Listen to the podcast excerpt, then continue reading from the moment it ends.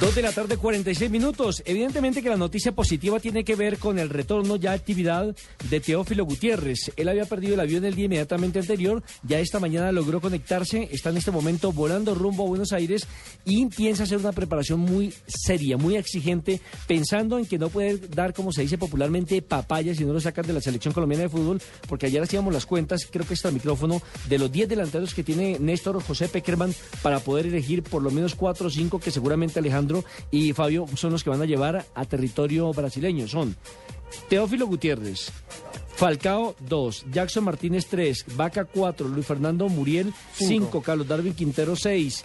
Eh, Víctor Ibarbo. Víctor Ibarbo 7, que son los que ha utilizado hasta el momento. Así Carlos, le ha dado- Carlos Darwin Quintero ya lo contó. Sí, sí, ya van 7. Listo. Sume a Freddy Montero. 8.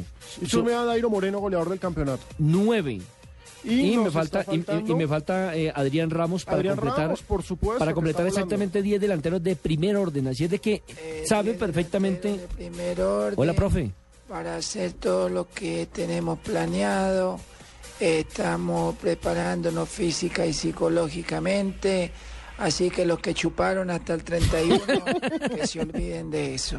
Estamos de acuerdo, ya las vacaciones se acabaron para todos. Pero Nelson, el problema para Teófilo, o el reto, más que el problema, porque me parece que Teófilo es un hombre de retos, eh, que a pesar de sus críticas en los di- diferentes clubes con la selección siempre ha respondido y nadie le puede negar a Teófilo que con la selección siempre ha respondido. Es el segundo goleador después de Falcao, Claro, así, es de, simple. El reto ahora es que en River le trajeron rival, porque Fernando Cabinagui es nuevo delantero de River Plate, entonces eso va a ser pelea de goleador a goleador. A propósito, Teófilo Gutiérrez, antes de embarcarse en el avión, habló con eh, Blue Radio sobre la convocatoria para el campeonato mundial.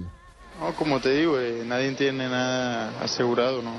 El que haga las cosas bien y el que, que el profe crea que es lo conveniente, que sea lo mejor para la selección. Acá hay que tirar para la selección, hay que tirar para, para un mismo lado y que creo que lo que venimos haciendo. Precisamente sobre la llegada de Cabinagui, que Me gustó, recordemos... no me gustó lo que dijo. ¿Pero por qué, dijo profe? que iba a tirar. No, Dijo no, no, que iba pero- a tirar y pero no déjelo. jugadores que estén Pero no esa clase de tiros, hombre. No, Ah, total. bueno, entonces escuché mal.